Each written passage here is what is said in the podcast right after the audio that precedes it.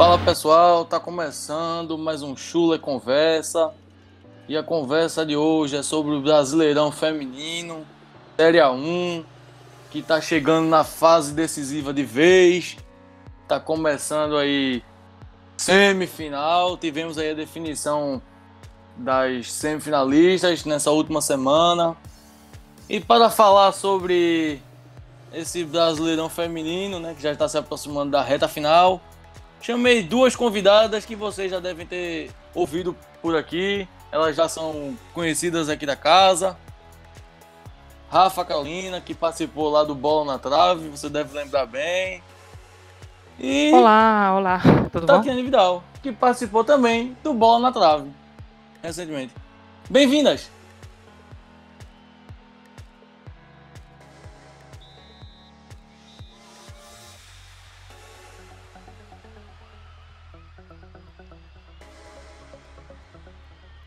É isso, né, gente? Espero que a gente Vamos falar. Fale bastante aqui. Falar o quê? Desculpa. Falar bastante. Espero que a gente fale bastante do jogo, isso. É isso, né? Vamos falar sobre essas quartas de final que foram um tanto quanto malucas, né? Foram surpreendentes em alguns, alguns jogos e outros confirmaram o que a gente esperava. Eu, pelo menos, o que eu previa por aqui, né?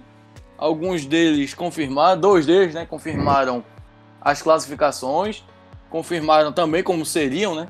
Mas assim, outros dois foram bem surpreendentes. E é isso. Tá começando mais um Chula Conversa.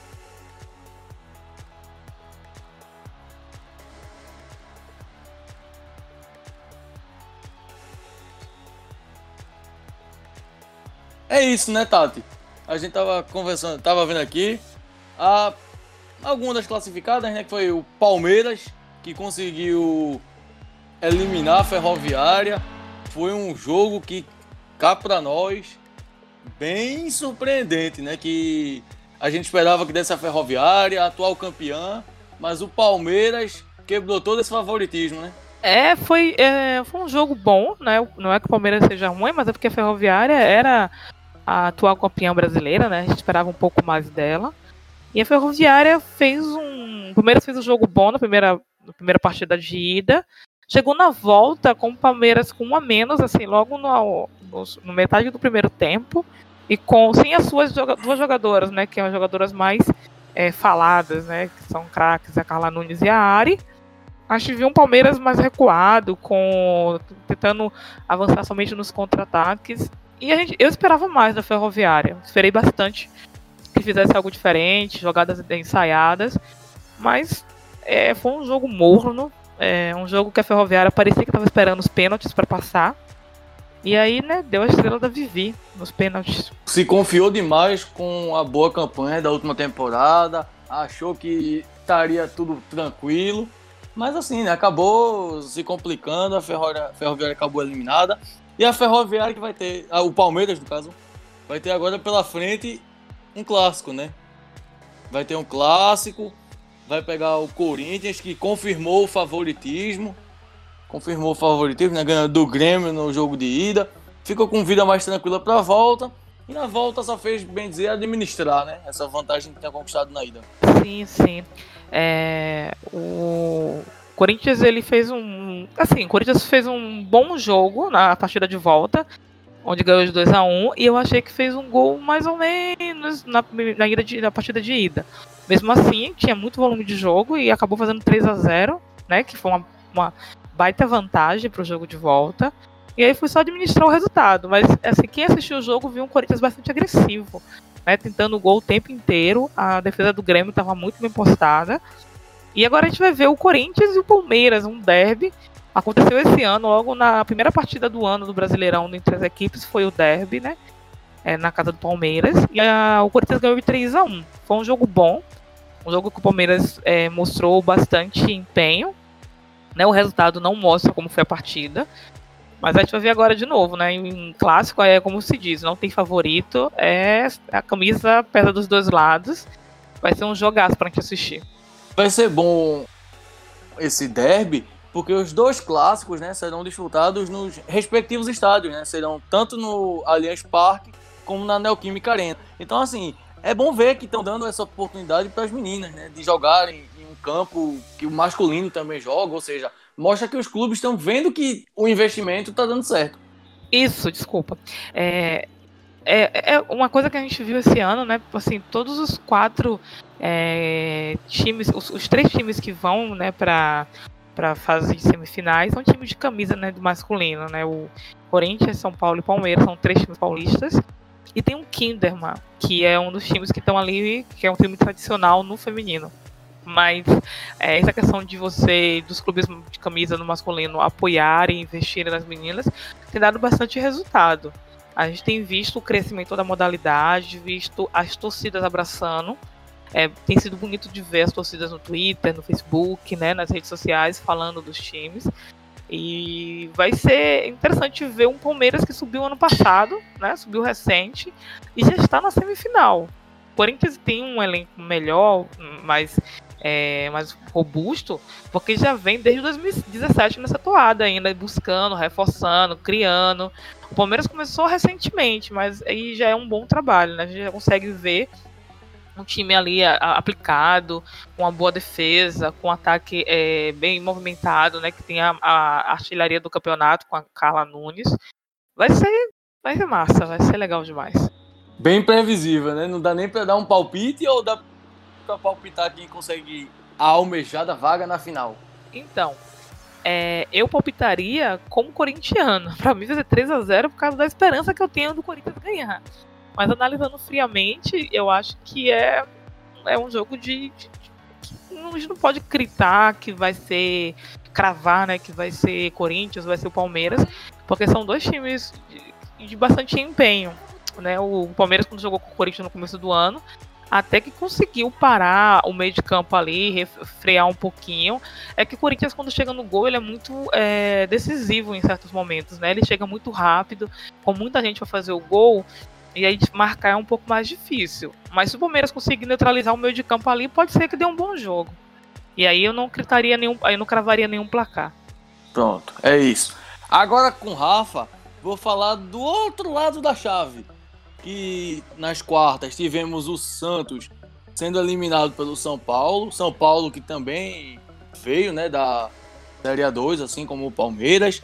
E o São Paulo, como o atual campeão, né, da Série A2, já está aí nas semi da Série A1 e confirmou né, esse favoritismo, esse leve favoritismo contra o Santos, mas no outro jogo foi algo assim maluco de equilibrado, foi um, foram jogaços, tanto na ida como na volta, confirmando também aquilo que era esperado, acho que pela maioria do público que acompanha o futebol feminino, o equilíbrio entre Inter e Kinderman, mas que acabou dando as catarinenses acabaram prevalecendo né, nesse duelo aí do Sul. Que Inderman confirmou que era mais, mais time, né, mais coletivo. Não que o Inter seja ruim, mas que o Kinderman confirmou que era mais entrosado. É isso, Rafa? É, então, no caso, falando sobre o jogo entre Internacional e Kinderman, é, as duas equipes têm bons elencos, né, principalmente para esse ano. É, o Internacional ele fez boas contratações e também teve é, jogadores que subiram da base, né, do sub-18, que foi campeão brasileiro ano passado. É um dos destaques para mim foi a Jennifer, que fez nove gols na competição, foi uma das artilheiras do Inter. É, não tinha a Bianca Brasil, ou até mesmo a de Jenny Becker, a Travalão. Então, para mim, eu acho que foi, foi um. Sim, o Internacional tinha uma equipe em elenco melhor que a do, do, do Kinderman. Mas eu acho que o, o que decidiu realmente o jogo é a questão técnica. Porque assim, o que eu percebi é que o Maurício Salgado tinha um ótimo elenco em mãos, mas não soube como escalar. Então eu acho que isso atrapalhou a equipe. Inclusive, em, na primeira fase, em muitos jogos que a gente dava como certa a vitória do Internacional, o Inter acabou é, tendo aquelas osciladas. Então, para mim, eu acho que o que realmente decidiu com que o, o Kinderman estivesse nessa final é a questão do técnico, que é o Jorge Barcelos. É um técnico que já tem experiência no, no, no futebol feminino foi campeão do Pan-Americano e vice-campeão mundial com a seleção brasileira em 2007. Então ele já está há muito tempo na, na modalidade e ele tem muito conhecimento. Né? Ele é um cara que tem muito conhecimento tático, muito conhecimento técnico. Então isso fez toda a diferença para a equipe do Kinderman, que é uma equipe que tem menos, né? É uma equipe um pouco mais enxuta que o restante das equipes do Brasileirão Feminino. Mas teve ótimos destaques também. É, para mim, mais uma vez, a Bruna Caldeirão jogou muito bem pela equipe do Kinderman. É, teve uma Ellen, que foi vice-artilheira, né? Até o momento é uma das artilheiras da competição. Tem a Lele também, que para mim foi um dos destaques. Então, assim, é, a gente falando, realmente o Kinderman mereceu, porque é a segunda vez que chega na semifinal. Então, depois do Corinthians, o Kinderman é a equipe que mais chegou na semifinal. Né? O Corinthians chegou quatro vezes, o Kinderman é a segunda e tem a chance de chegar numa final. O que eu, eu não acho difícil. Né? Não é que não acho difícil. Eu não acho impossível para o Kinderman este ano chegar na final. Então, acho que vai dar muito trabalho para o São Paulo, né? Que é o outro adversário. É, São Paulo, né? Para mim, realmente o São Paulo jogou muito melhor que o Santos. O primeiro jogo da, entre as duas equipes foi muito apático. É, eu não vi uma ótima postura entre as duas equipes. Foi um jogo bem cansativo de acompanhar, foi bem chatinho. É, mas o São Paulo, desde o primeiro jogo, foi um pouco melhor que o Santos. É, não sei se foi a questão de desgaste, até mesmo a questão de lesões, é, desfalques, acabou prejudicando a equipe do Santos. É, a equipe acabou se perdendo. E no segundo jogo, o São Paulo foi bem superior. Não é à toa que soube criar muitas chances saiu com a vitória de 2 a 0. Né? Um, os destaques para mim foram a Jaqueline, né, que é um dos destaques da, da Sub-20, seleção Sub-20, e no próprio São Paulo é um destaque desde, 2000, desde o ano passado. A Thaís Regina também vem se consolidando como uma ótima zagueira no futebol brasileiro. É, então, para mim vai ser um jogo bem, bem interessante entre São Paulo e entre São Paulo e Kinderman, mas vai ser um jogo muito equilibrado. Apesar que eu apostava a mesma coisa do jogo entre Kinderman e Internacional. Eu acharia que seria um jogo bem, bem equilibrado. Não, não teria como cravar um adversário, porque um placar, porque o primeiro jogo entre as duas equipes esse ano foi 0 a 0 então foi um jogo bem equilibrado, muito diferente do que a gente viu nesses, nesse, nesses jogos das quartas de final. Mas eu acredito que vai ser muito equilibrado entre as duas equipes. Eu acho que se o São Paulo quiser sair com a vitória, ele vai ter que saber quebrar muito bem a barreira do meio de campo e até mesmo a barreira da defesa do São Paulo, né? Vai ter que anular a Thaís Regina e, e a a Thais Regina para conseguir chegar. É, alguns lances muito bobos por conta de falhas da defesa. Né? Mas o São Paulo também conta com uma, uma zagueira muito jovem, que é uma zagueira que já vem fazendo toda a diferença, que é a Lauren. A Lauren ela tem 18 anos apenas, é, era do Centro Olímpico. Ela joga desde muito nova, desde os 12 anos, estava nas categorias de base do São Paulo, conseguiu a, é, subir para a categoria principal e vem fazendo muita diferença nos jogos que vem entrando. Então, para mim, também é uma jogadora que vai fazer muita diferença. Mas se o Kinderman quiser ganhar o jogo e até mesmo chegar na final, ele vai ter que anular completamente as zagueiras do São Paulo. São zagueiras bem completas. É, agora, se o São Paulo quiser ganhar, ele vai ter que anular principalmente a, a Bruna Caldeirão, que é uma lateral que muitas vezes atua de ponta. É porque o, Kinderman, a força do Kinderman está no, na defesa. Ela é uma equipe muito mais defensiva. Então, se o São Paulo quiser realmente ganhar, ele vai ter que contar é, com a questão de anular a defesa do Kinderman, né? Então, eu acho que isso vai, vai fazer toda a diferença. Assim, uma coisa que... E se a gente... Hein? Ô, Rafa. Pode falar. E se a gente for ver, né, também o jogo que teve na primeira fase, né, foi um jogo bem equilibrado, assim, mas não foi tão equilibrado, né, o Kinderman dominou. Pode ser que isso aí também faça diferença. O Kinderman não jogar lá em Caçador, né, no estádio delas, vão jogar na ressacada. Pode ser que isso pese um pouco contra essa ausência aí, né, do Carlos Alberto da Costa Neves. Possa ser, possa ser que isso faça um pouco de diferença, né, já que lá elas conseguiram ter mais domínio de jogo conseguiram dar uma grande pressão em cima de São Paulo. Né? São Paulo sofreu bastante lá, mas ainda conseguiu sair com empate. Então, assim, eu acredito que se o Kinderman conseguir ainda tirar proveito desse jogo em casa, apesar de não ter torcida, se conseguir tirar proveito desse jogo em casa, possa ser que consiga fazer, conseguir garantir a classificação, né? Não, é o mais interessante, né, do, do jogo entre as duas equipes, né, e até mesmo da equipe do Kinderman, é uma equipe que sempre corre por fora. E assim, no primeiro jogo das quartas de final contra o Internacional, é, a equipe saiu com placar em desvantagem, né? O Internacional abriu, abriu o placar aos 18 minutos do primeiro tempo com a Júlia, é, com a Ju, né, mais, mais conhecida como Ju. É, e depois disso ele foi lá e conseguiu arrancar o um empate. Então, assim, o Kinderman, muitas vezes ele sai atrás do placar, mas ele é uma equipe que ele sempre corre atrás do resultado. Então isso eu acho que vai fazer toda a diferença para o Kinderman nessas, nessas semifinais. Assim, se você for ver, é, até mesmo pela experiência, pelo elenco e tudo mais, eu acho que o Kinderman, para mim, né, nesse momento eu acredito que é mais equipe e até mesmo tem mais técnico, né? Porque, como eu já expliquei, o Jorge Barcelos, ele é um ótimo técnico, né? Ele já está um, há um tempo no, no Kinderman e vem fazendo um ótimo trabalho pela equipe. É um trabalho a ser muito elogiado. E até mesmo pelas jogadoras que ele consegue ele tá conseguindo equilibrar muito bem a questão da, da, defesa, que é o forte do Kinderman, com a questão do ataque, porque o, o Kinderman foi uma das equipes que mais marcou gol na primeira fase. O Kinderman marcou 39 gols, o mesmo número de gols do, do Internacional. Então, assim, até que o Kinderman marcou mais gols que o Santos. O Santos marcou 35. Então, assim, o Kinderman teve, teve assim, uma defesa boa e ao mesmo tempo teve um ataque bom. Então, o Jorge Barcelos ele conseguiu equilibrar essa questão de juntar o forte do Kinderman, que é a questão defensiva, e conseguiu juntar com a questão ofensiva, que é conseguir fazer com que a bola chegasse com mais qualidade nas atacantes, principalmente na Lele, que é a principal centroavante da equipe. Então, eu acho que vai ser um jogo bem interessante. Mas para mim, pelo técnico, até mesmo pela experiência, pelo histórico, eu acredito que o Kinderman chegue para essa final. Né? Se o Kinderman, essa é a terceira, é a segunda vez que a equipe, na verdade é a terceira vez na história do Brasileirão que a equipe chega na semifinal.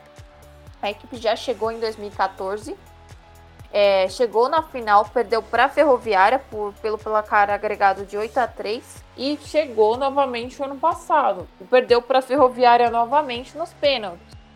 Né, mas eu acho que essa questão também do jogo ser em ressacada, né, na ressacada, eu acho que também vai acabar é, fazendo com que o jogo seja um pouco mais equilibrado, né? Eu acho que não vai ter.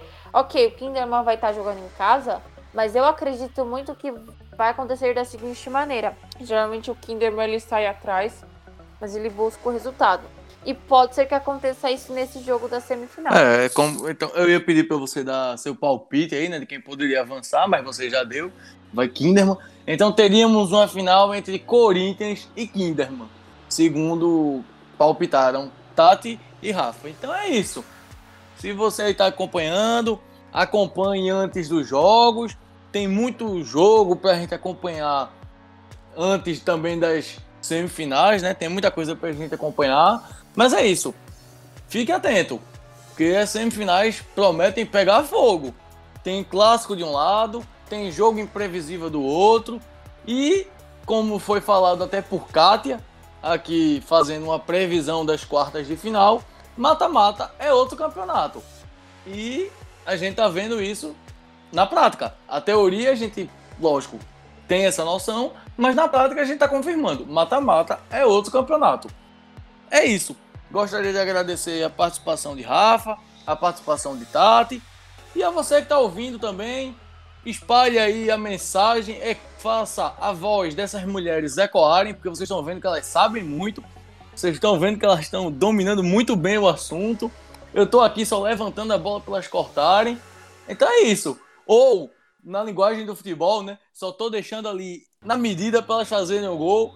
Quem está fazendo tudo são elas, gente. Eu só estou aqui dando a voz, dando espaço. Só estou aqui para isso.